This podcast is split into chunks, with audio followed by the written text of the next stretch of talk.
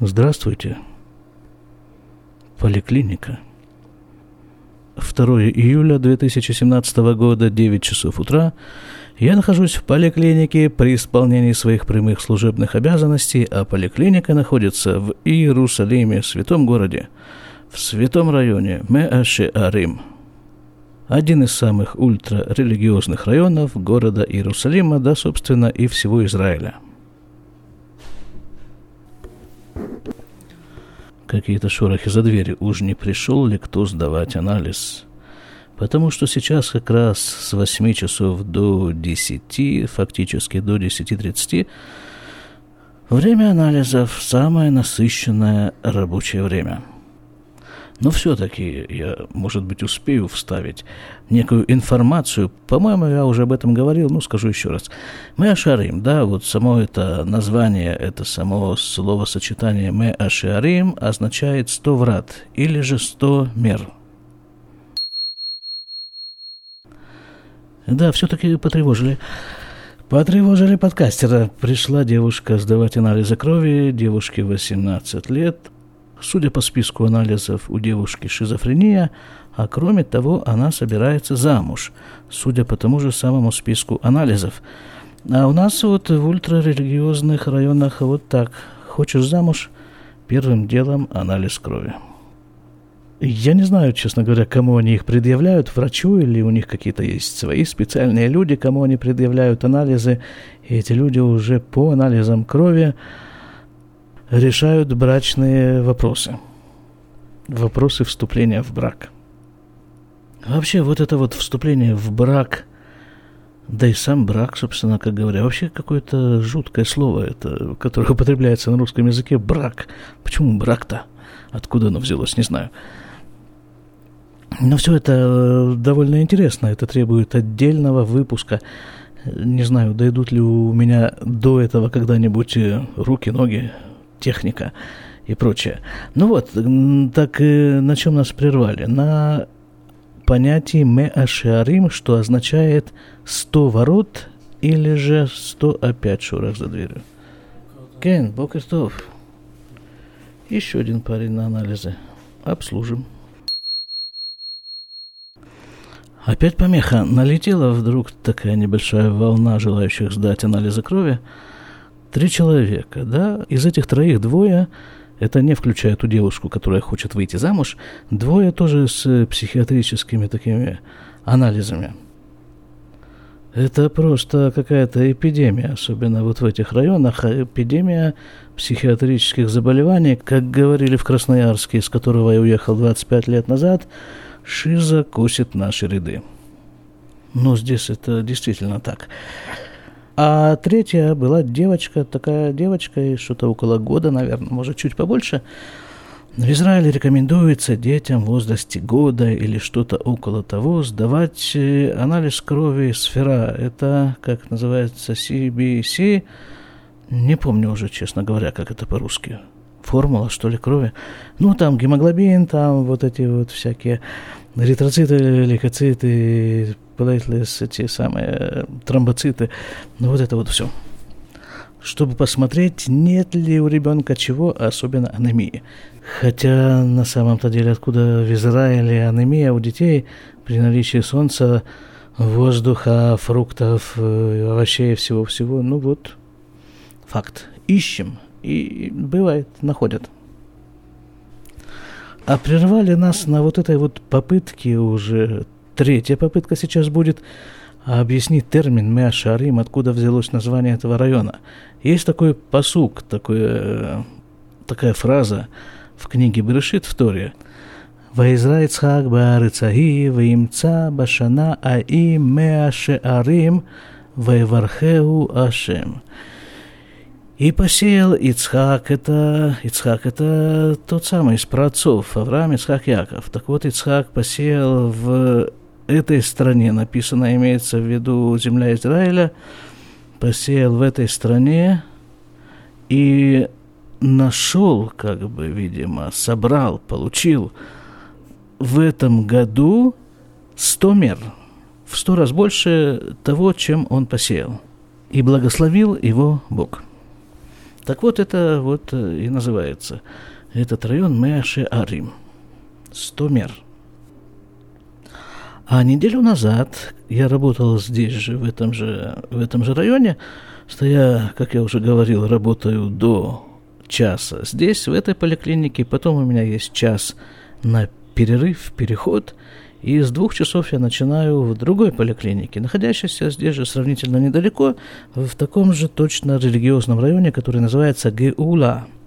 И вот неделю назад я совершал этот переход, который, в общем-то, занимает минут, э, наверное, э, ну, не больше 15, медленным шагом.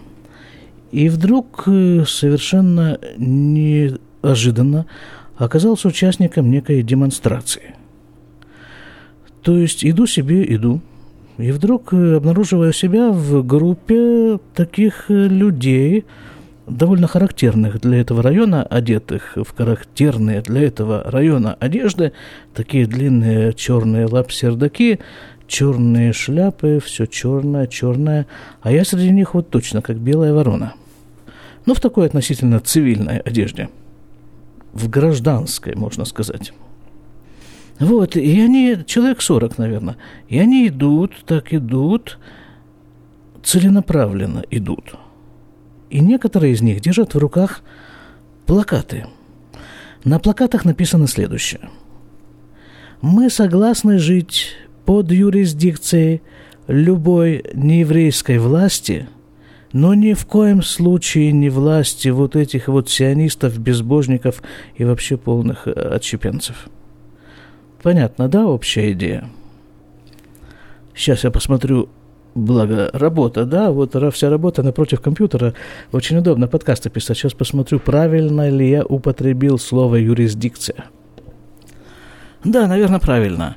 Юрисдикция – пределы компетенции того или иного суда, либо другого органа государственной власти. Но имеется в виду правительство Израиля. Не хотят они правительства Израиля. И вот они идут, да, точнее они, мы уже, мы идем. И впереди идет такой мужик, э, возраст там самый разный, от, я думаю, лет от 15 до 60, если не больше. Идем, и впереди нас идет мужик с мегафоном, и в мегафон говорит соответствующие вещи. Что-то на потому что я понимал только слово «циоиним», «ционисты». И вот э, это слово повторялось очень часто, после него следовала пауза в этой мегафонной речи, а вся эта компания как-то так э, неожиданно уныло произносила «Гивальд», то есть «караул». И дальше идем. Он опять мужик там чего-то по мегафону, пауза – Гевальд. И так довольно ритмично. Причем идут они в нужную мне сторону, в нужном мне темпе. И машины, прохожие, все их вот так обходят, объезжают сбоку. Ну что еще нужно для человека, идущего на работу? И вот я как-то вместе с ними так в этой толпе и прошествовал некоторое расстояние. И в ходе этого шествия я вдруг начинаю осознавать, что, в общем-то, я не совсем чуждый им элемент. Во всяком случае, в соответствии с тем, что написано у них на плакатах. А плакаты, нужно сказать, такие добротные, такие металлические, такие, их носить веками можно на демонстрации. Так вот написано там, э, да, так э, с чем я, собственно, вот с первыми строками насчет того, что я согласен жить под э, любым нееврейским правительством, это бы я вычеркнул. А вот вторая часть, что я не хочу жить, мы не хотим жить под вот властью этого еврейского, вот так называемого, условно говоря, еврейского правительства, которое существует сейчас, вот с этим я против этого ничего не могу принципиально возразить. Я тоже не хочу это правительство. И чувствую, что у меня тоже как-то вот в ходе этой демонстрации, по мере того, как я с ними продвигаюсь, у меня горло так подкатывает вот в этот вот комок, который необходимо озвучить и выразить словом «гивальд», «караул». Ну, слава богу, они остановились или куда-то там свернули. Нам дальше с ними было не по пути, и я побежал дальше по своим сионистским делам. Тут вспоминается, я уже рассказывал, да, что у меня есть сын, который учится в восьмом классе. Что? На часах 11.30 продолжаю. Пришли люди, много-много-много людей, сдавать анализы, мерить давление, снимать швы, полученные, кстати, от электрического велосипеда. Мы как-то говорили уже неоднократно, что электрический велосипед – это такая штука очень и очень травмирующая. А в продолжении темы демонстрации я говорил, что ребенок у меня учится в восьмом классе. Это школа такая религиозная – очень даже религиозная. Они там, э, вот в восьмом классе, они не учат ни математику, ни английский, ничего, они этого не учат. Учат исключительно религиозные предметы. В основном Гамару, Талмуд. Так он говорит, что как-то там администрация школы им пообещала их отпустить пораньше, в какой-то день. И не отпустила. Так вот, этот класс выстроился перед дверями учительской, и наученные уличными демонстрациями начали кричать «Гевард! Караул, там, это самое, Цойни Меройс, сионисты, вон, и так дальше. Весь список огласили им там. Ну, такое развлечение у ребят. А рассказать это сегодня я хотел на самом-то деле о такой вот вещи, вот такая тема, как ее точнее обозначить, пока еще не знаю, но, видимо, она сама обозначится в процессе. В общем, у нас довольно часто проводятся разные собрания.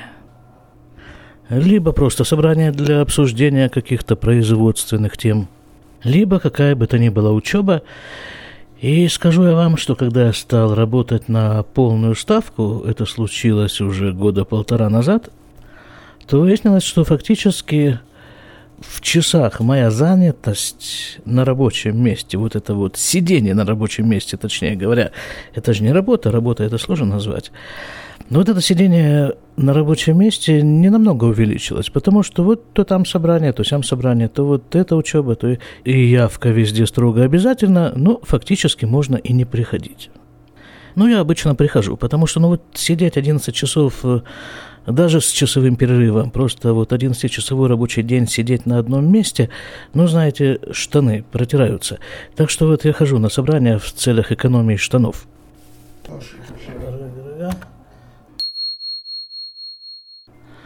Вот еще один парень пришел получить инъекцию от душевного недуга. Получил. Так вот, собрание. Собрание, учеба и прочие вот эти вот занятия – последнее время имеют э, некоторый оттенок. На иврите это называется фиргун. Как это точнее перевести на русский? Если вообще на русском языке такое слово, что-то я его не помню. Как бы это похвала, ну сейчас все-таки я выясню в гугле. Фиргун в переводе на легкий русский А.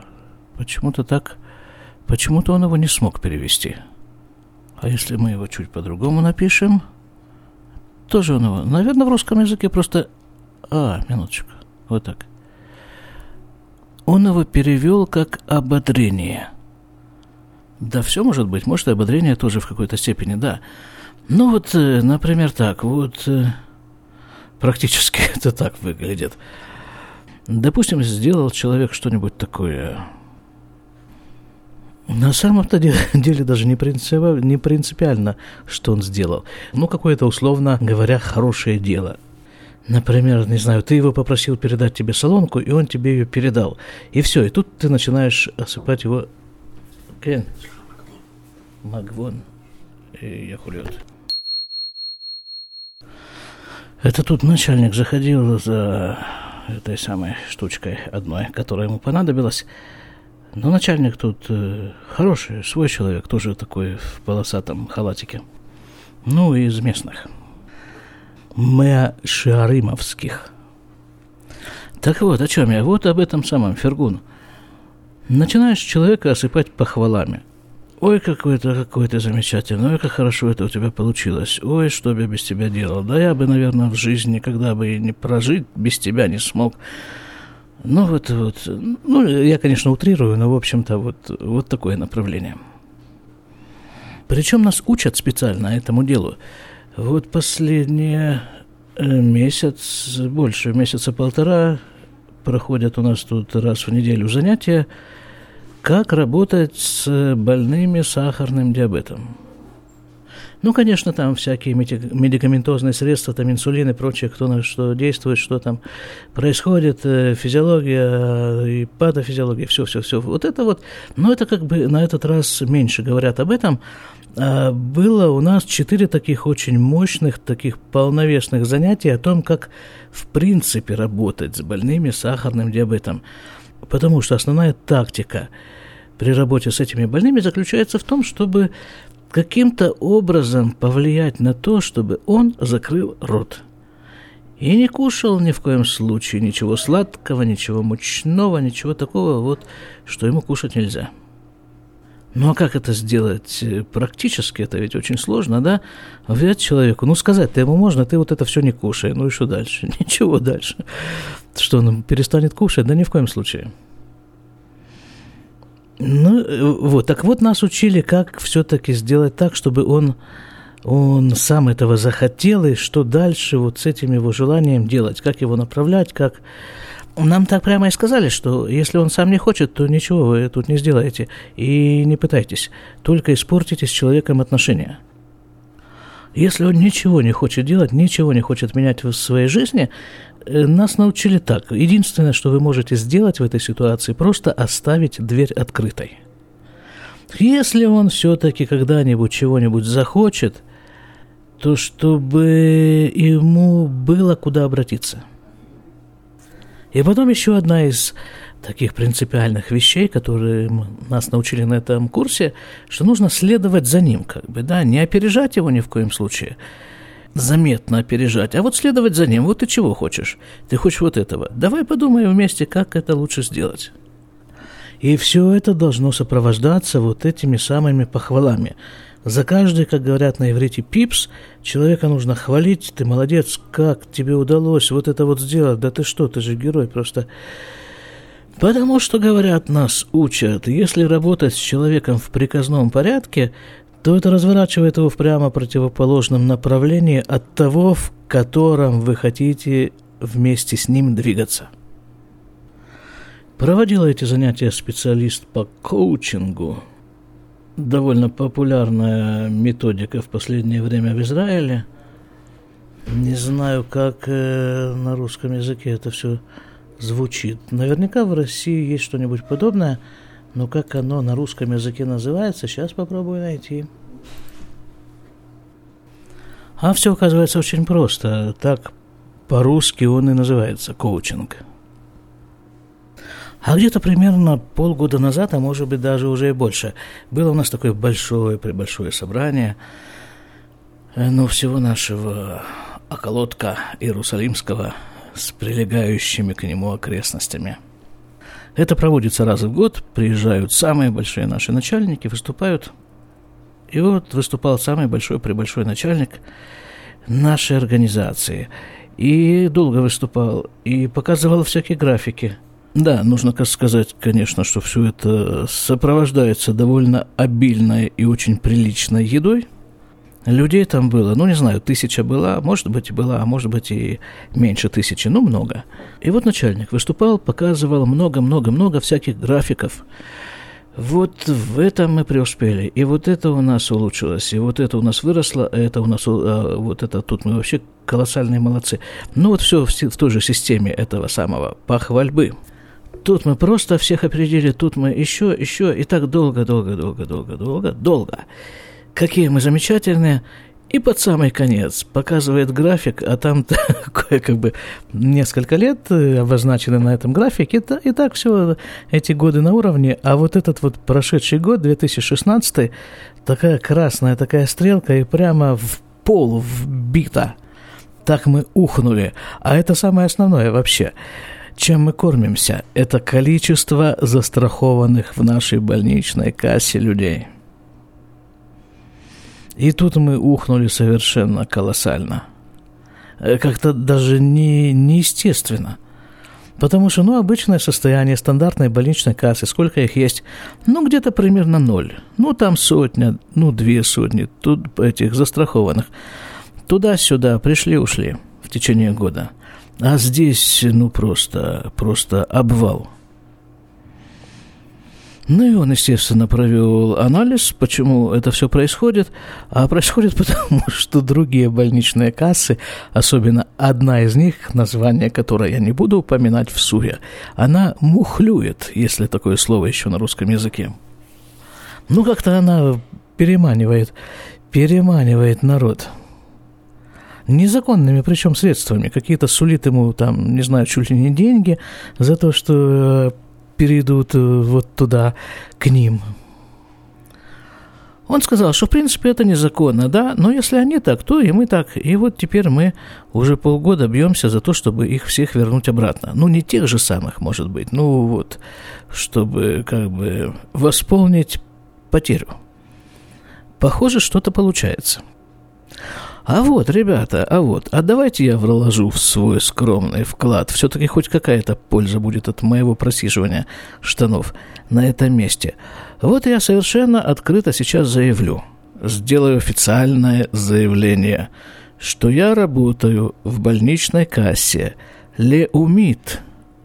И на самом-то деле не только потому, что я работаю, не только потому, что я и моя семья здесь застрахованы, но это действительно, это самая лучшая больничная касса в Израиле. Это не только реклама, это факт. Вот я не люблю медицину. Вот откровенно не люблю медицину, хотя всю жизнь ей занимаюсь. Ну, как бы, вот э, я говорил в прошлом поликлиническом выпуске, там я задавал такие вопросы, зачем нужна школа, зачем нужна медицина, зачем вся, вся эта чушь. И вот тут идешь по такому принципу. Из нескольких зол выбираешь меньшее. Так вот, наша больничная касса, не знаю, насколько это рекламно звучит, но вот больничная касса Леумид – это наименьшее зло. Тебя тут не достают. Ну, в частности, здесь работают э, такие работники, как я, которые вообще против медицины. И поэтому они ну, не, не очень жмут на человека, если он не проходит какие-то анализы, положенные ему там вовремя. Вот это все. Но не проходит и не проходит, не хочет. У него есть полное право не проходить анализы, не лечиться, ничего не знать вообще со своим, о своем состоянии. И это право я уважаю. Так что, ребята, приходите к нам лечиться. И, кстати, работать тоже, потому что...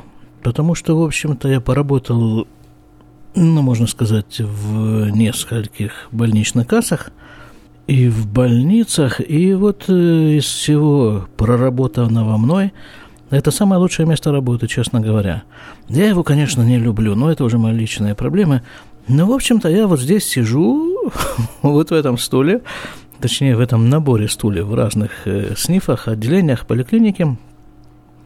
Я здесь сижу уже 6 лет. Это вообще больше, чем ну, для примера, я не могу вот так вот прямо взять и вспомнить, какое бы то ни было место работы, включая Израиль, включая Красноярск, где бы я проработал больше двух лет.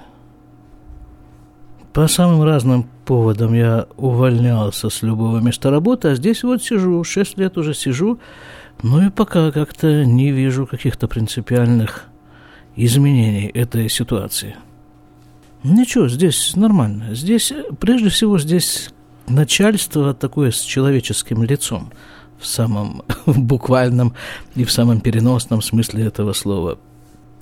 Можно, можно. Здесь вполне, здесь можно работать. Рекомендую. Все, ребята, тем временем мое первая половина моего сегодняшнего дня подошла к концу на часа 12.58. Я с вами прощаюсь, желаю не болеть, и радоваться жизни. Кстати, вот эта вот тема фергун, это вот похвала, это вот одобрение, это все относится в первую очередь к себе самому, чтобы не гнобить себя, а хвалить себя. Вот, мол, какой я хороший, удачливый, успешный, способный и прочее, прочее, прочее. Важная вещь. До свидания.